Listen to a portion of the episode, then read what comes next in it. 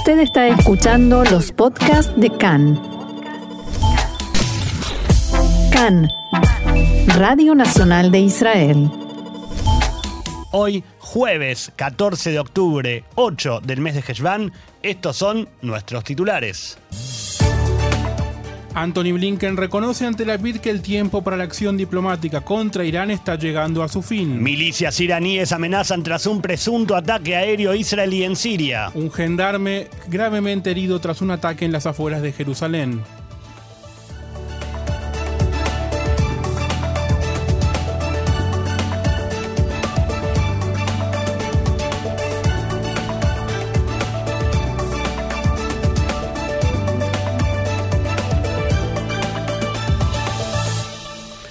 Ahora sí, Diego, comenzamos con el desarrollo de la información. Así es, en su segundo día en la ciudad de Washington, el ministro de Relaciones Exteriores, Yair Lapid, mantuvo ayer el encuentro central de la gira tras la reunión trilateral con el secretario de Estado norteamericano Anthony Blinken y el canciller emiratí Abdullah bin Zayed. Esto decía Lapid. At the center of my visit here is the concern about Iran's, Iran's race to a nuclear en el centro de mi visita está la preocupación por la carrera de Irán hacia las capacidades nucleares. Irán se está convirtiendo en un país de umbral nuclear. Cada día que pasa, cada retraso en las negociaciones acerca a Irán a una bomba nuclear.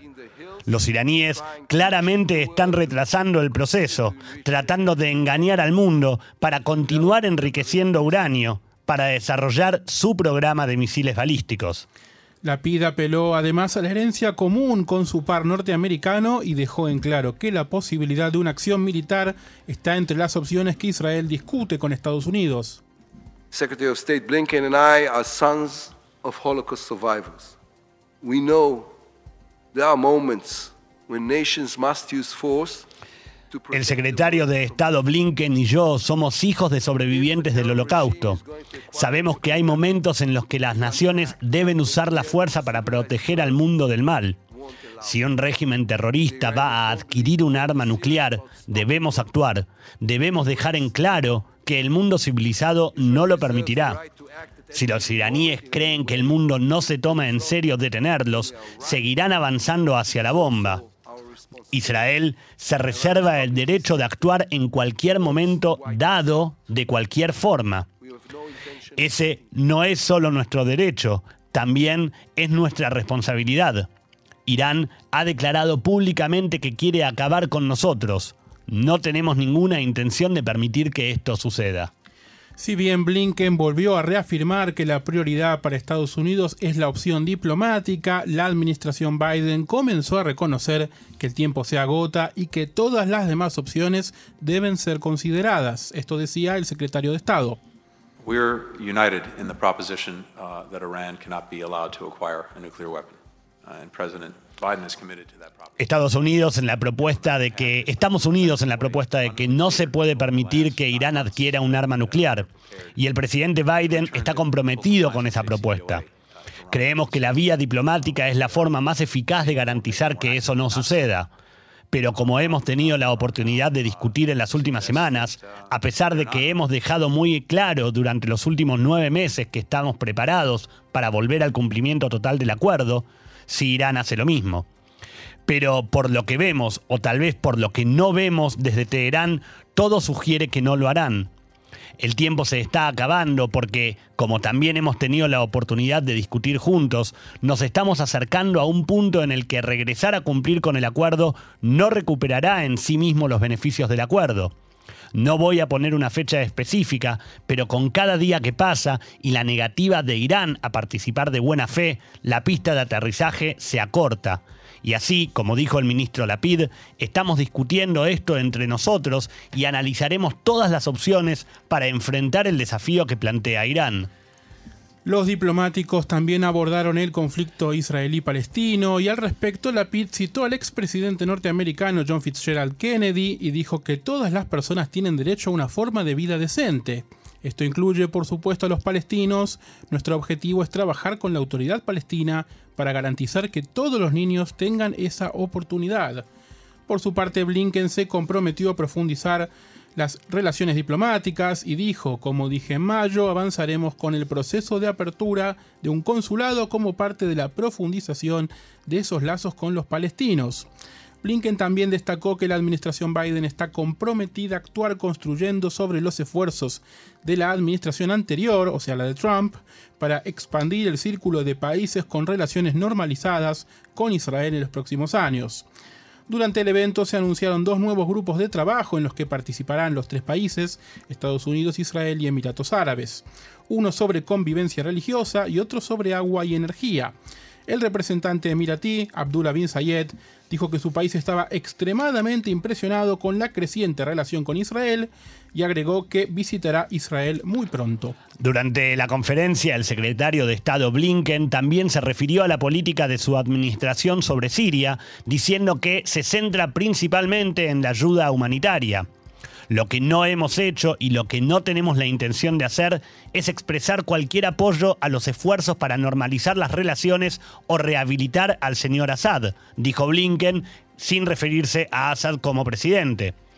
Estados Unidos no ha levantado ni una sola sanción a Siria ni ha cambiado nuestra posición para oponernos a la reconstrucción de Siria hasta que haya un progreso irreversible hacia una solución política que creemos que es necesaria y vital, expresaba el secretario de Estado. La gira de la PID por Washington culminará hoy con una reunión con representantes del grupo de lobby pro-israelí en el Congreso norteamericano, AIPAC. Y hablaba Blinken sobre Siria. Tenemos que comentar que milicias pro-iraníes en Siria prometieron una respuesta muy dura a un presunto ataque israelí estadounidense ocurrido anoche contra sus instalaciones cerca de la ciudad de Palmira en el centro de ese país. En un comunicado, los grupos refiriéndose a sí mismos colectivamente como la sala de operaciones de los aliados de Siria, dijeron que el ataque se llevó a cabo a través de Jordania y el área de Al-Tanf en Siria, que está controlada por el ejército de Estados Unidos y sus aliados. De acuerdo con el comunicado, varios milicianos murieron o resultaron heridos en el ataque, aunque no revelaron cifras precisas. Según la agencia de noticias oficial de Siria, SANA, un soldado sirio murió y otros tres resultaron heridos en el ataque. El Observatorio Sirio de Derechos Humanos, un grupo vinculado a la oposición siria con sede en Gran Bretaña, dijo que tres miembros de la milicia pro-iraní murieron en el ataque y otros cuatro resultaron heridos. Desde el grupo pro-iraní dijeron que han tomado la decisión de responder a este ataque en represalia por la vida de los mártires y la sangre de los heridos y la respuesta será muy dura. Ni Israel ni Estados Unidos realizaron comentarios sobre la presunta operación. Según la agencia Sana, los ataques aéreos se llevaron a cabo aproximadamente a las once y media de la noche e impactaron una torre de comunicaciones y algunas áreas alrededor, cerca de la ciudad de Palmira. Esta mañana, la Autoridad de Aeropuertos de Israel anunció que el espacio aéreo alrededor de los Altos del Golán estaría cerrado al menos durante las próximas 24 horas. Esta es una medida preventiva de rutina tras informes de ataques israelíes en Siria. El ataque reportado cerca de Palmira anoche sería el segundo ataque israelí en Siria en los últimos días, después de que seis soldados sirios resultaron heridos en un ataque aéreo contra la base T4, la base aérea T4, también en las afueras de Palmira, el pasado viernes por la noche. Cambiamos de tema y volvemos al ámbito diplomático porque dos altos funcionarios israelíes se reunieron en Emiratos Árabes Unidos con el ministro de Justicia de Sudán, Nasreddin Abdul, Abdulbari. Recordemos que si bien Israel y Sudán acordaron trabajar para normalizar los lazos hace un año en el marco de los acuerdos de Abraham, este proceso avanzó mucho menos que los que llevaron a que Israel tenga ya embajadas en Emiratos Árabes Unidos, Marruecos y Bahrein.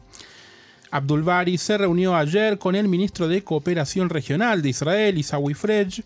Ambos discutieron proyectos binacionales y la promoción de vínculos más fuertes. Según la oficina de Frej, Abdul Bari dijo que Sudán e Israel deberían trabajar juntos en proyectos educativos y culturales conjuntos para fortalecer los lazos entre los dos estados. Durante la reunión, Abdul Bari sugirió establecer un programa de intercambio. Dijo: Creo en el poder de la educación y los lazos culturales, así que creo que debemos comunicarnos a nivel cultural y educativo antes de promover proyectos económicos. El viceministro de Relaciones Exteriores de Israel, Idan Roll, mantuvo un segundo encuentro con el funcionario sudanés luego de que se filtraran los informes de la primera reunión con Fredge. Ambos soslayaron la importancia de afianzar y avanzar en el proceso de normalización entre ambas naciones en el marco de los acuerdos de Abraham. Seguimos con más información. Un oficial de la Gendarmería resultó gravemente herido anoche tras ser embestido por un automóvil cerca del puesto de control de Calandia, al norte de Jerusalén. El oficial de 20 años fue llevado al centro médico Yaharei Sedek con eh, heridas moderadas, pero su condición se deterioró durante la noche a grave pero estable.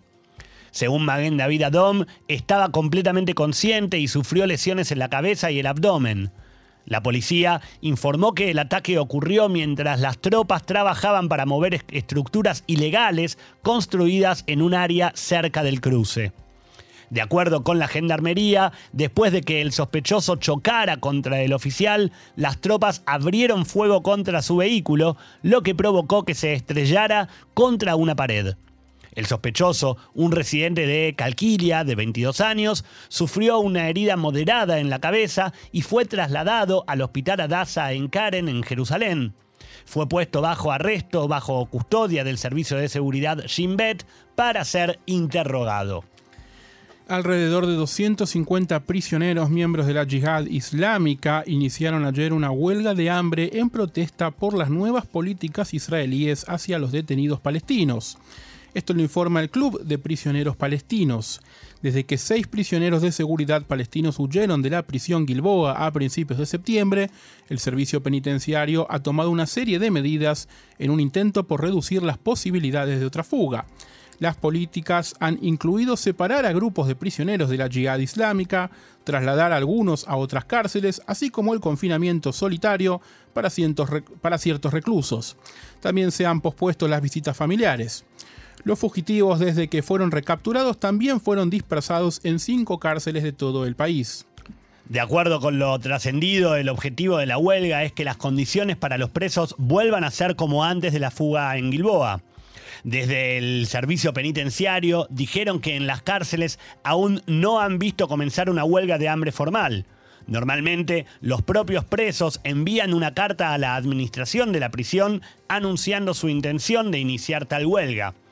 El líder de la Jihad Islámica, Siad al-Najalaj, dijo que el grupo terrorista estaría dispuesto a ir a la guerra en nombre de sus prisioneros. La Jihad Islámica Palestina no dejará a sus miembros en las cárceles sionistas para que sean víctimas a manos del enemigo. En consecuencia, estaremos con ellos y los apoyaremos con todo lo que tenemos, incluso si esto significa que debemos ir a la guerra por su bien. Y hablábamos de la fuga del penal Gilboa. Casi un mes y medio después de esta sextuple fuga, se conocieron nuevos detalles obtenidos en los interrogatorios de los terroristas que protagonizaron el escape. En sus declaraciones, Yaqub Kadiri confesó que una vez afuera de la prisión, algunos prófugos solicitaron asilo a la autoridad palestina a través de un asistente del primer ministro Muhammad Shtaye, pero que éste habría negado la ayuda, alegando que se trataba de un asunto para nada simple y que, siempre según lo expresado por Kadiri, Stein no quería complicaciones.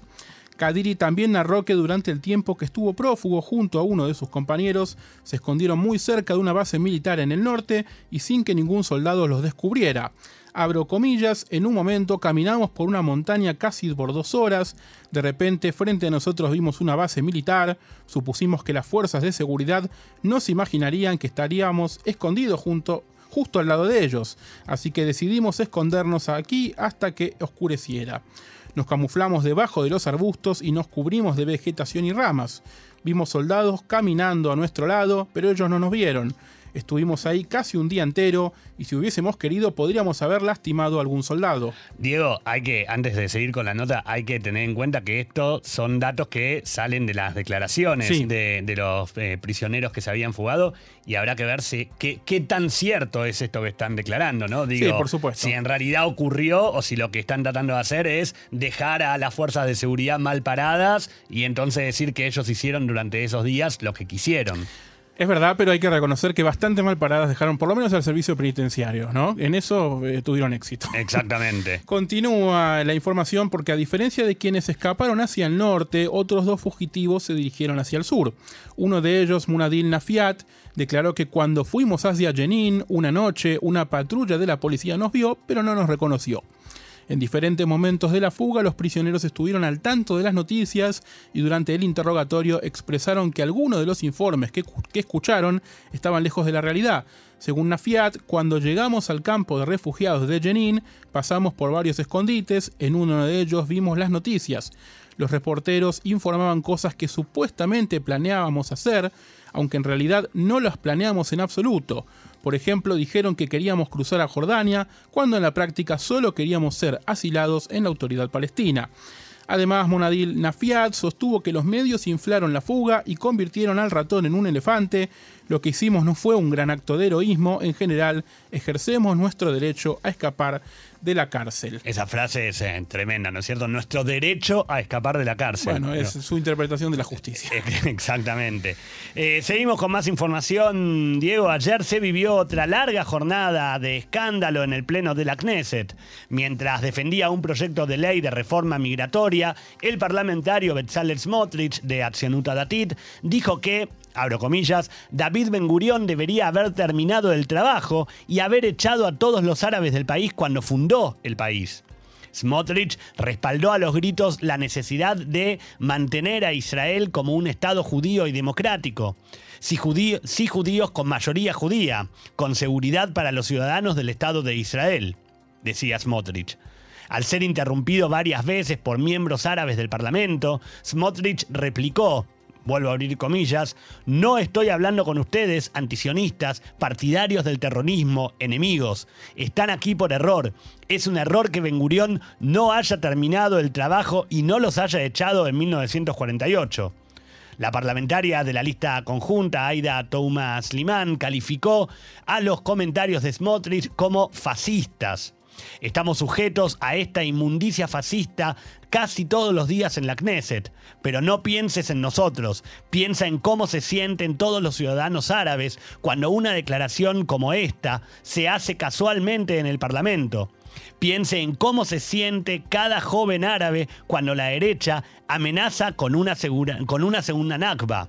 La exposición de Smotrich fue una reacción al fracaso de un proyecto de ley presentado por su compañero de partido, Simha Rodman, destinado a cambiar la ley de retorno y revisar las políticas de migración. El proyecto fue rechazado por 57 a 45 votos. Todos los miembros presentes de la coalición gobernante rechazaron el proyecto, incluidos los del partido Yamina. Al respecto, Smotrich dijo que no esperaba el apoyo de los diputados de la lista conjunta, a quienes calificó de enemigos, pero que estaba horrorizado al ver que miembros de la derecha de la Knesset se oponían al proyecto. Diego, tenemos una información más antes de ir al primer tema musical. Así es, también durante la sesión de ayer en la Knesset se aprobó en lectura preliminar un proyecto de ley que crearía reformas importantes en la industria del cannabis medicinal en Israel y que ampliará su facilidad de acceso. El partido RAM, que anteriormente se opuso a un proyecto de ley similar, votó a favor de la legislación propuesta por la parlamentaria Sharren Askel de Tikva Hadashah.